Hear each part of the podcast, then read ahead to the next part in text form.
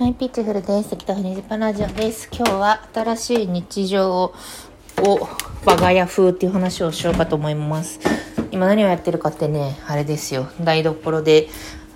麦茶をついでます。麦茶を継ぐって方言、麦茶を注いでいます。よいしょ。飲みながら話すわ。そう新しい日常新しいニューノーマルとかなんかまあコロナがさ、まあ、第一波っていうのが終わってまた緊急事態宣言が外れてでまあこれから新しい日常が始まりますみたいな話があるけどさ、まあ、新しい日常ってつまり何なんだろうねっていう話を夫としててで今日ちょっとまあなんかテイクアウトで美味しいものを食べながらお酒を家で飲んでたんだけれどもそれでまあ我が家の新しい日常っていうことをあの決めたので新しい日常っていうかまあ新しい日常での行動指針みたいな話かなを話そうかと思います。まあ前提として今この飲み屋さんとかの営業自粛要請っていうのはまあ一応あの解き放たれてはおり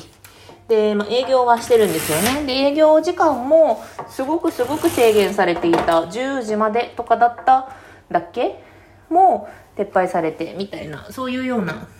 感じなんですよね。でも感染リスクが高いところには行くな。つまりまあ3密を避けるとかソーシャルディスタンスを取るとか、まあそういうものをこう生活の中に自然に取り入れたものがまあ新しい日常であるとしており、まあただ新しい日常といってもライブハウスとかさまあ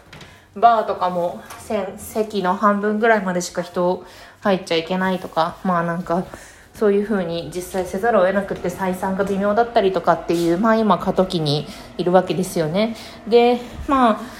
まあ一応営業はしているとっていう中で、まあ、あとは各家庭に各家庭というか、まあ、各人がどう行動していくのかっていうところは各人に委ねられている。ただ、まあ、感染した時に、まあ、まだそんなに大量に感染者がいるというわけでもないので、積算でも5000人とか、5000人とか1万人とか、いかないくらいとかじゃないですか。だからまあ、今もし感染したら、多分、周りの人に、あの人は感染したのだなと把握されるぐらいのまあ温度感じゃないですか。で、まあこの中でつまりなんかがんじがらめになってはいるんですよね。で、感染してもちろんすごくあの重篤化してしまって命に関わるっていうのも嫌だし、それにまあ社会的にそのあの人はコロナになったんだって思われるのもまあ嫌だし、でもこう経済的に私はもうなんか、まあ日本経済っていうよりは自分の好きな店がみたいな話なんだけども、自分の好きな店が、その営業自粛から 開けて、あの、営業しているのに、お客さんが来なくって、結局まあ人件費とかがかかって、補助金もさ、補助金、助成金とかも、まあ出なくなるじゃないですか。こう、営業自粛とか解かれましたよってところで、まあこれまでほど、まあ出なくなる中で、なんか苦しくなるのも嫌だしっていう、まあそこの3、3つがこうせめぎ合っている。今何やってるかというと、ソファーをこう片付けてます。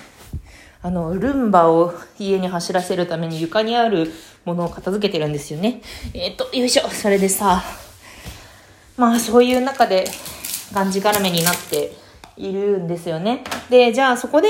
こう、いやもうコロナでさ、この話はちょっとコロナの初期からしてたかと思うんだけど、決めるっていうのが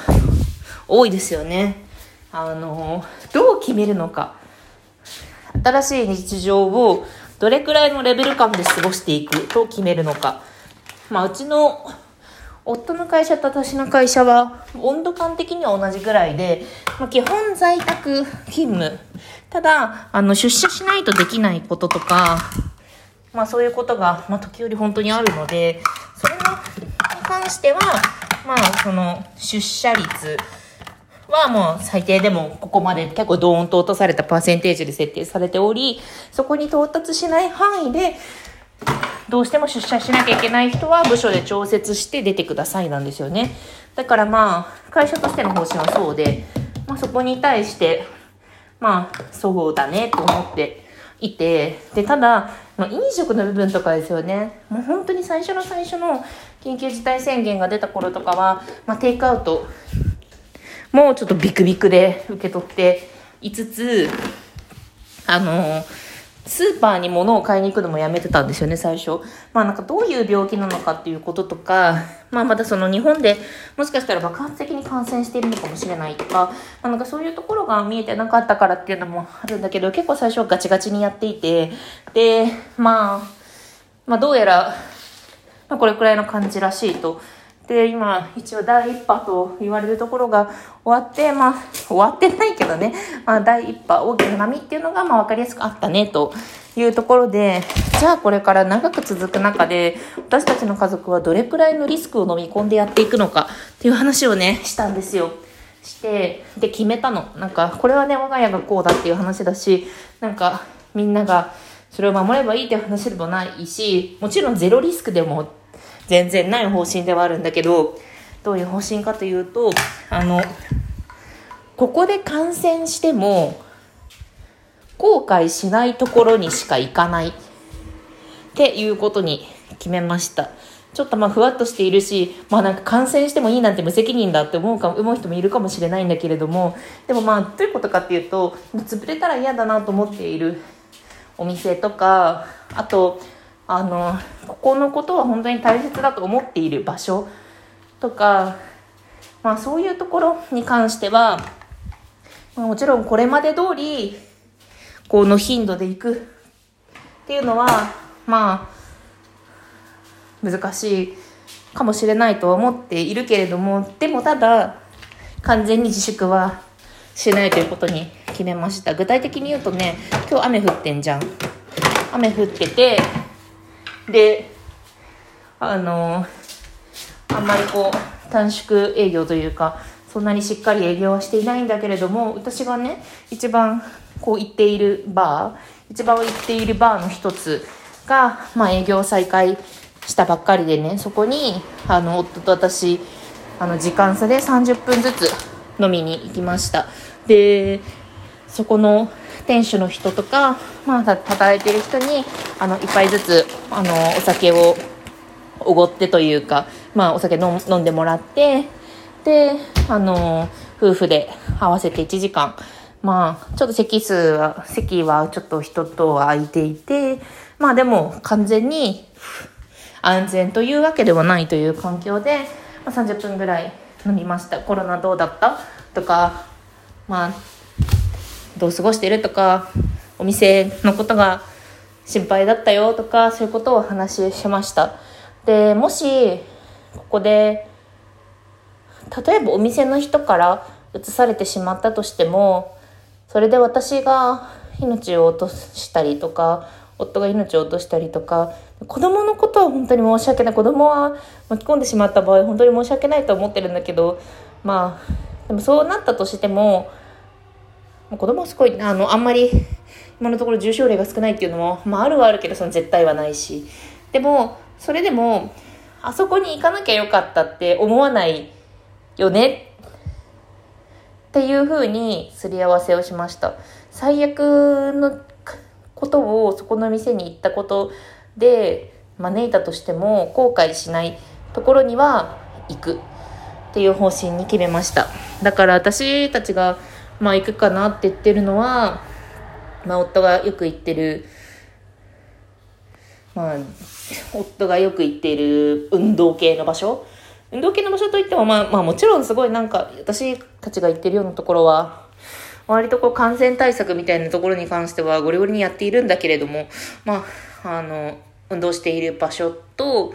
あの、飲みに行く場所が2つ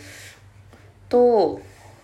まあ、会社は、まあ、職業として仕方がなく会社とあと保育園とあのすごくお世話になっている児童館、まあ、ここは保育園に基本的に行ってるから、まあ、行くことはないと思うんだけどまあでも1年とかに、ね、なるとしたらうちの子供の成長をたまには見せに行きたいなっていうのでそこかなはまあ行く。頻度とか、まあ、情勢を見て緩めたりあの引き締めたりするけど行くかなっていうのは決めました。で友達との飲みとかそこに関してはちょっとまだ決めきれてないかな。でもこう自粛をずっと続けるにおいて心が参ってしまうっていうのもまた一つ弊害ではあると思うからまあなんかホルモン屋とかにね、もしかしたらね、私は行くかもしれないな、みたいな、ちょっとまあ話し合って、その時の状況をお互いすり合わせてやっていこうね、っていう話をしました。私は決めるのが好きで、決めるのが好きで、決めないと落ち着かなくて辛いんですよね。で、今正解がない中で、うちの家族の正解はこれにしましょうっていう話し合いをできるっていうのは結構なんか私の性に合ってて楽だなって思いましたね。で、まあなんか恋愛の延長で結婚はできないって言うけど、多分それってこういうことで、なんか話し合いの連続だなと思って、まあ、例えば今はさ、まあ、全世界的にやべえけど、それ以前にも私たちは、あの、不妊治療をもしする必要があったらどれくらいまでするのかとか、まあなんか、養子はどうだとか、まあそういうところまで、もう全然子供作る、作り始める前からそういう話をしていたし、だからまあなんか、正解が決まっていない中で、これを家族の正解にして、決めた後は、それを正解にしていく、または、あの、柔軟に軌道修正していく、みたいなことをゴリゴリにやれるのは、まあいいかなと思いました。でもマジで決めることばっかりでしんどいよね。というわけで、まあ我が家の方針としてはこんな感じです。まあなんか、全然これを聞いてる方で、あ、その考え方はいいかもって思ったらやってもらってもいいし、でもそれで、あの、コロナにかかってしまったら、まあそれは、私に、私に言われたことで、私に言われたことを参考にしてコロナにかかってしまってもいいかなって思ったら、ちょっと参考にしてください。というわけで、なんか脅しみたいになっちゃった。いや、そんなことはないんだよ。というわけで、さようなら。ではね。